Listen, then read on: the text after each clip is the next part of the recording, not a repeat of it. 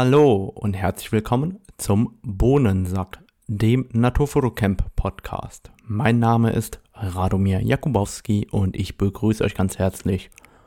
Heute gibt es die Naturfoto News, also ein kleines Technik-Update, was in den letzten Wochen passiert ist und da gibt es tatsächlich einiges zu erzählen. Also viel Spaß beim Zuhören.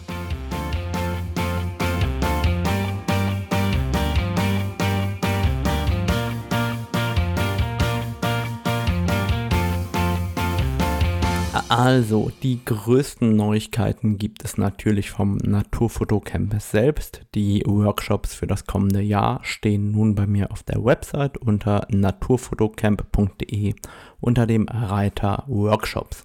Aber kommen wir zu einem Thema, das glaube ich für die meisten das interessanteste der Woche war und oder des Monats und das waren die Neuankündigungen von Canon.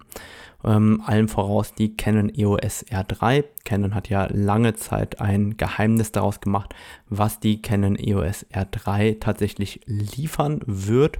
Und ich habe auch so meine allerersten Erfahrungen zur Canon EOS R3 in meinem Blog niedergeschrieben und jetzt nochmal so zwei, drei Punkte, die für mich an der Kamera wirklich besonders sind. Einfach damit das äh, für euch auch klar ist, was ich cool an der Kamera finde Umgekehrt, ähm, die, die sich wirklich für die ganzen technischen Specs interessieren, die findet ihr natürlich inzwischen auf der Canon-Website direkt. Die Canon EOS R3 wird einen 24-Megapixel-Sensor haben und eben zum ersten Mal nahezu frei vom Rolling Shutter-Effekt sein. Und das bedeutet, wir werden hier 30 Bilder pro Sekunde haben, ohne Rolling Shutter-Effekt, komplett lautlos. Und das Geile daran ist, es werden 14 Bit pro Farbkanal sein und unkomprimiert das Ganze. Das ist die erste Vollformat spiegellose Kamera, die das schafft. Alle anderen Kameras haben bis dato entweder bei der Bitzahl oder bei der Kompression sozusagen das Ganze wieder reingeholt. Also als Beispiel die Sony A1, die kann die 30 Bilder pro Sekunde nur im Compressed RAW äh, oder die Canon EOS R5, die schafft eben nur 12 Bit bei nur 20 Bildern pro Sekunde. Und da seht ihr, was es bedeutet. Für mich ist das an der Kamera eigentlich der Game Changer, dass wir erstmals eine Kamera sehen, die eben die volle Bitzahl, die volle unkomprimierten RAWs raushaut, trotz 30 Bildern pro Sekunde. Und gleichzeitig kann man mit dem elektronischen Verschluss auch bis zu 30 Sekunden lang belichten. Das bedeutet im Umkehrschluss für Naturfotografie kann man dann eigentlich immer mit dem lautlosen Verschluss fotografieren, also mit dem rein elektronischen Verschluss, ohne sich darüber Gedanken machen zu müssen, ob es jetzt Nachteile hat oder eben nicht. Und das finde ich extrem geil an der Kamera. Das ist wirklich eine riesige Veränderung. Was ist mir sonst besonders aufgefallen? Als erstes, wenn man die Kamera rausnimmt aus dem Karton, das Gewicht. Also man denkt ehrlich, irgendwas fehlt da, irgendwas wird da vergessen. Die Canon EOS R3 ist super leicht im Vergleich zu allen anderen Kameras. Also die R5, sie wiegt 735 äh, Gramm. Die R3 mit Akku wiegt 1015 Gramm. Das heißt, da sind irgendwie 350 Gramm Unterschied. Und die 1DX Mark III, die wiegt fast anderthalb Kilo. Das heißt, die Kamera hat fast ein halbes Kilo abgespeckt. Das ist eine wirklich ganze Menge. Zudem liegt sie bombig in der Hand. Ist wirklich ein Handschmeichler. Also die liegt so geil in der Hand. Das macht richtig, richtig Laune. Der Sucher ist wirklich riesengroß geworden, also deutlich größer als alles, was ich bis jetzt gesehen habe. Und ähm, das ist ein Sucher, mit dem macht es für mich richtig Spaß durchzugucken. Für mich könnte es sich von der Auflösung her noch einen kleinen Tacken mehr werden. Also einen kleinen Tacken, ich meine doppelt und dreifache Auflösung. Wir sind jetzt bei 5,76 Megapixel. Ich würde mal sagen, 10 bis 20 Megapixel in so einem Sucher wären schon noch geiler. Also da warte ich oder da, da bin ich mir sicher, wird in den kommenden Jahren noch einiges gehen. Ansonsten finde ich die AF-On-Taste extrem geil. Die habe ich ja schon an der 1DX Mark III super gefunden. Aber an der R3 macht die einfach noch viel mehr Spaß, weil man das Autofokusfeld so blind, so schnell verschieben kann. Das ist echt für mich super, super cool im Arbeitsalltag. Umgekehrt ähm, hat man das Thema IRF. Ich muss ehrlich sagen, wenn ich diesen IRF-On-Button habe, brauche ich für mich das IRF nicht, aber IRF funktioniert. Ähm, wenn man es ganz kurz beschreibt, wie das Ganze geht, weil da gab es relativ viele Fragen. Ähm, eigentlich total simpel. Man kalibriert das auf sein Auge, folgt da den Anweisungen und dann ähm, sieht man neben seinem AF-Feld, wenn man es aktiviert hat, einfach immer so ein rundes Ding, das kann man sich definieren, so ein Fadenkreuz im Endeffekt, das irgendwo im Bild rumflattert und ähm, zwar dort, wo man hinschaut. Und wenn man sagt, da möchte man gerne fokussieren, dann muss man auf ähm, einen Button drücken, den man sich belegt hat, zum Bestätigen und dann springt da einfach das AF-Feld hin. Von daher, das funktionierte bei mir auch einwandfrei. Neu sind auch die ähm, beleuchteten Tasten hinten an der Kamera. Das haben sich ganz, ganz viele von euch gewünscht. Mir persönlich ist das Jacke wie Hose. Ich bediene meine Kamera blind. Von daher ähm, ist mir vollkommen egal, ob ich sehe, was da drauf ist oder nicht. Aber ich weiß, dass da viele sagen, Mensch, das ist ganz, ganz wichtig. Gleichzeitig bringt die Kamera GPS mit. Ich glaube, das ist für viele, die in der Natur unterwegs sind, extrem wichtig. Von daher auf jeden Fall auch nochmal ein schöner Pluspunkt. Und zudem hat man eben den großen Akku und ähm, den fest verbauten Hochformatgriff. Also insgesamt finde ich die Canon EOS R3 für 5.999 Euro ein rundum gelungenes Paket. Am Ende des Tages wird, glaube ich, bei vielen mitentscheiden, reicht die Auflösung für die Jobs, die man hat oder eben nicht. Ich gehe davon aus, dass die Auflösung für fast alle Jobs bei den meisten Fotografen reicht. Und dementsprechend, glaube ich, hat man wirklich, wirklich geiles Arbeitsgerät an der Stelle, die das Canon da vorgestellt hat. Ja, ansonsten muss ich sagen, die R3 ist einfach von der Reaktionszeit nochmal deutlich schneller wach, deutlich schneller, agiler als die Canon EOS R5. Da merkt man schon nochmal Unterschiede. Also es ist auf jeden Fall eine wirklich geile Kamera geworden. Also die macht schon zumindest mir richtig Laune. Dann hat Canon noch zwei weitere Objektive vorgestellt. Zum einen das Canon RF 100 bis 400 mm, 5,6 bis Blende 8 mit Bildstabilisator und das wiegt gerade mal 630 Gramm, ist also ultra leicht, ultra kompakt und kostet dabei nur 729 Euro in der UVP.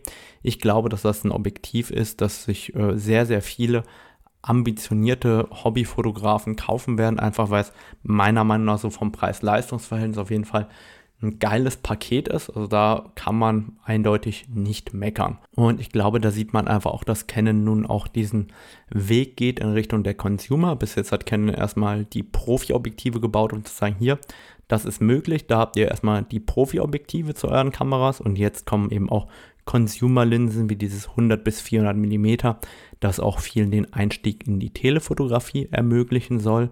Und gleichzeitig kündigt Canon ein Canon RF 16 mm Blende 2,8 an. Das Ganze wiegt nur 165 Gramm und wird 339 Euro kosten. Ähm, tatsächlich, das habe ich direkt bestellt, weil ich mir denke, so ein ganz kleines 16 mm Objektiv, das sieht auf den Bildern so aus wie das ähm, 50 mm 1.8, ist also wirklich winzig. Und da muss ich sagen, hey, das sieht für mich so aus wie nach einem Objektiv, das man immer dabei haben kann in der Jackentasche zusammen mit dem 35 1.8. Das äh, macht für mich den einen sehr, sehr interessanten Eindruck einfach als immer dabei Objektiv. Also sobald es lieferbar ist, werde ich das eben auch hier bekommen und freue mich darauf. Kommen wir zu Fuji. Fuji hat einiges angekündigt, hat uns sowohl eine Roadmap gezeigt als auch neue Kameras angekündigt und da ähm, hat sich einiges getan. Fangen wir vielleicht an mit der vielleicht interessantesten Kamera für die Naturfotografen und zwar der Fuji GFX 50S Mark II. Ähm, Im Endeffekt ist es das gleiche wie Fuji GFX 100S, nur eben im, mit einem 50 Megapixel Sensor. Die Kamera kommt mit einem 51,4 Megapixel Sensor daher, hat einen internen Bildstabilisator, ermöglicht auch die gleichen Filmsimulationen wie die große Kamera, ist abgedichtet und wiegt knapp 900 Gramm. Was die Video-Features angeht, ist die Kamera ein bisschen abgespeckt worden im Vergleich zur großen Schwester zur 100er und gleichzeitig ist sie insgesamt an einigen Stellen einfach langsamer. Also die hat ein bisschen, die ist ein bisschen langsamer, was die Serienbildgeschwindigkeit angeht. Die ist, was ich bis jetzt gesehen habe, auch etwas langsamer, was das Auslesen des Sensors angeht. Also überall ein bisschen eingespart worden, um im Endeffekt diesen krassen Preis ähm, überhaupt anbieten zu können. Angeboten wird sie mit 4000 Dollar in Amerika für eine Mittelformatkamera mit 50 Megapixeln. Ist das auf jeden Fall ein Kampfpreis, wo man sagen kann, okay, das ist jetzt die gleiche Preisrange wie eine Canon EOS R5. Natürlich ein komplett anderes Klientel, aber dafür Mittelformat. Und die wird es im Kit geben mit einem neu vorgestellten ähm, Fuji GF 35 bis 70 mm, 4,5 bis 5,6 WR. Das wird dann im Kit 4.500 Dollar kosten. Das bedeutet umgekehrt, da wurde ein neues ähm, 35 bis 70 mm GF vorgestellt. 4,5 bis 5,6. Das wird nur 390 Gramm wiegen. Und wenn man es einzeln kaufen wird, wird es um die 1000 Dollar kosten. Dort ähm, glaube ich eben, dass man damit wirklich auch so für Städtereisen und so weiter erstmals eine Mittelformatkamera dabei haben kann in der Größenordnung einer frü früheren Spiegelreflexkamera wie der Canon EOS 5D Mark II oder ähnlichem. Und da muss man sagen, das ist auf jeden Fall für den einen oder anderen Mittelformat Spezi extrem spannend, weil sowas gab es bis dato eben noch nicht. Und da freue ich mich eben auch, dass Fuji das Ganze auch sehr seriös angeht. Die haben auf der Roadmap auch jetzt gezeigt. Ähm, übrigens, Roadmap ist ein gutes Stichwort. Ich würde mich freuen, wenn Canon auch mal eine Roadmap raushaut, wo drauf steht, womit wir rechnen können in den kommenden Jahren. Aber die gibt es ja leider nicht.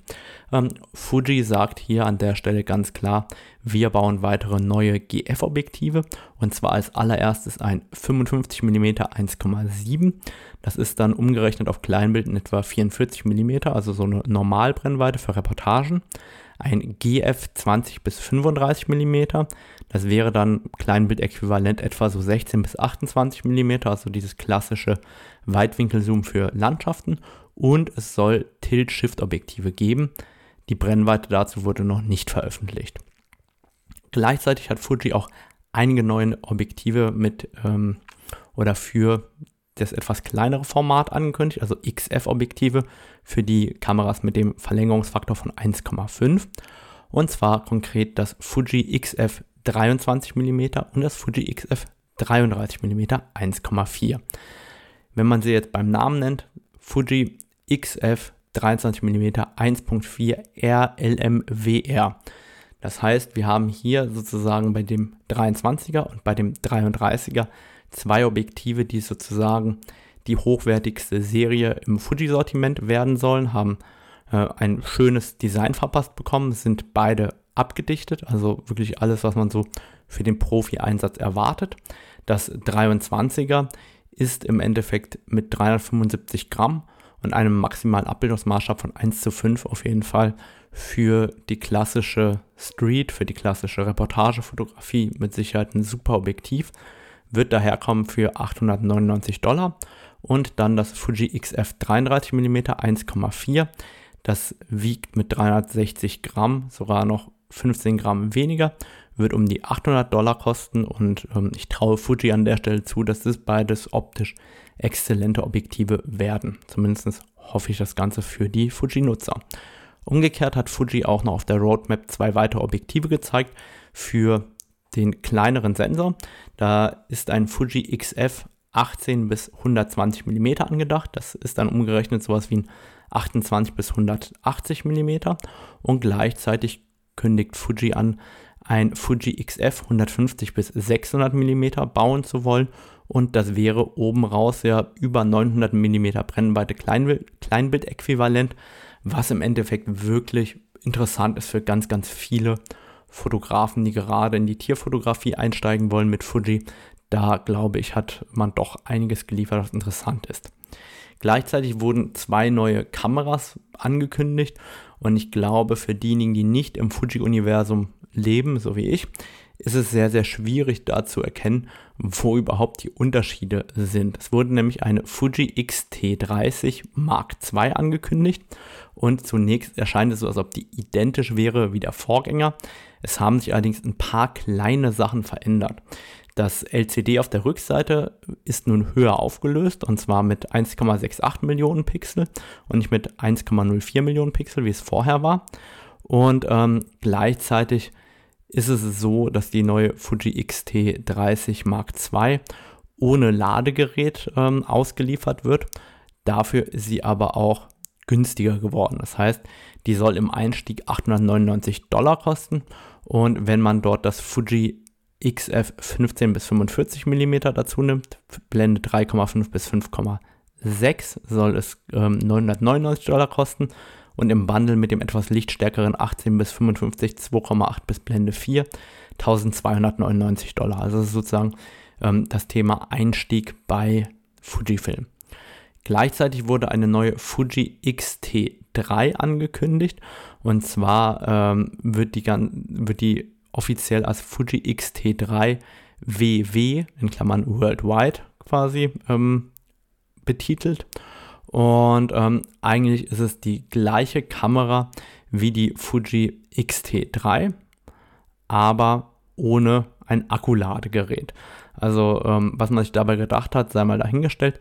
Dafür ist die Kamera aber günstiger geworden. Das heißt, man hat einfach gesagt, okay, man probiert ähm, die Kamera billiger zu machen, wird es auch nur in der schwarzen Farbe geben und das Ganze wird dann 1099 Dollar kosten, also nur als Body. Und ähm, keine Ahnung, ob das funktioniert oder nicht oder was da wirklich Neues für die Nutzer. Aber rein von den Specs scheint es das eigentlich eher eine Produktpflege zu sein als tatsächlich eine große Veränderung.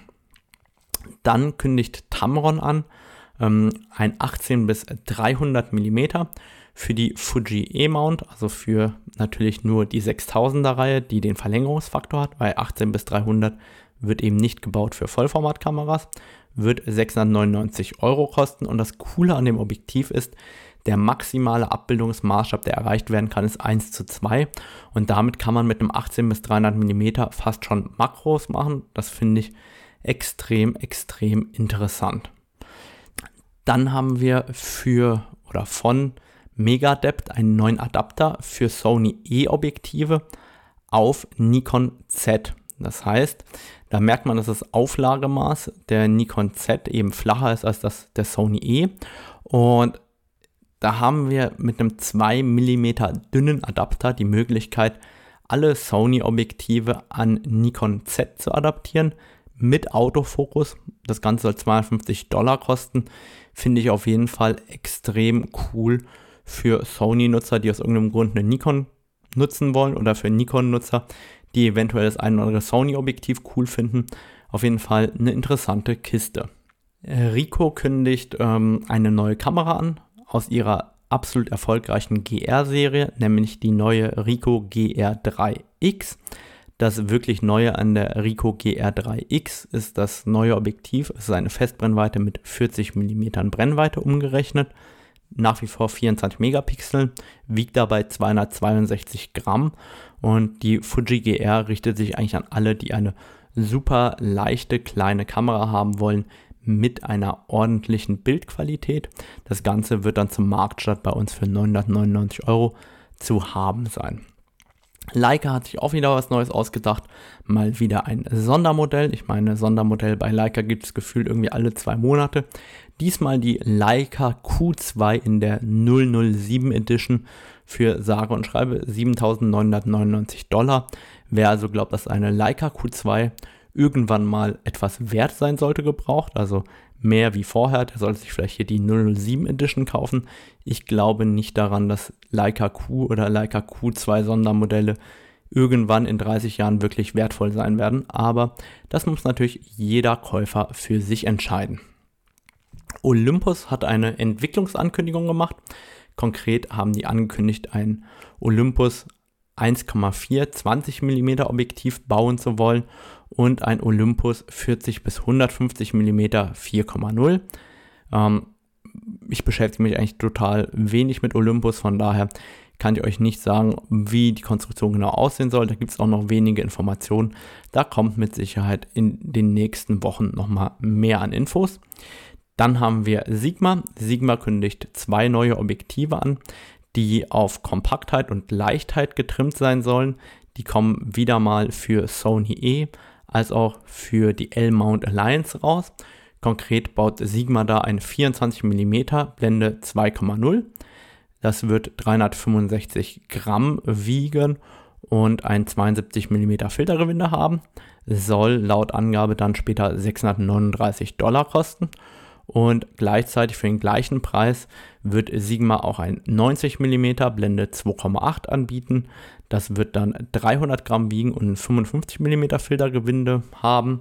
Ich finde solche kleinen und leichten Porträtobjektive oder auch ähm, Landschaftsfotografie-Objektive immer total spannend. Also wie man auch beim äh, Canon 16 mm sieht, ich, ich finde es total geil, dass es immer mehr Objektive für spiegellos gibt, dass die einfach im Endeffekt eine relativ kompakte Bauweise ermöglichen, dabei leicht sind und man einfach mit der Festbrennweite schön arbeiten kann. Und da knüpft Nikon auch an. Nikon hat ein Nikon Z Objektiv angekündigt, ein 40 mm Blende 2,0. Das wird nur 170 Gramm wiegen und dabei 300 Dollar kosten. Also es ist sozusagen ein äh, ein Nifty 50, nur halt mit 40 mm, nicht mit äh, 50 mm. Dementsprechend glaube ich, dass das halt auch so ein Objektiv ist, das gerade für diejenigen, die ein richtig leichtes Objektiv für die Streetfotografie und für Porträts und so, für jeden, der einsteigt bei einer Nikon Z, ich glaube, das ist da auf jeden Fall ein total spannendes Objektiv. Und dann bleibt eigentlich nur noch eine Sache. Ähm, Canon hat noch eine neue Firmware angekündigt für die Canon EOS R5, beziehungsweise nicht angekündigt, sondern die ist schon zum Download bereit. Funktioniert auch. Ich habe die seit einigen Wochen drauf, ohne Probleme. Ähm, die, die, verlinke ich auch nochmal in den Show Notes. Und die Show Notes findet ihr wie immer unter www.naturfotocamp.de unter dem Reiter Podcast. Und dann danke ich euch, dass ihr wieder zugehört habt und dann wünsche ich erstmal einen schönen Tag. Bis dahin, tschüss.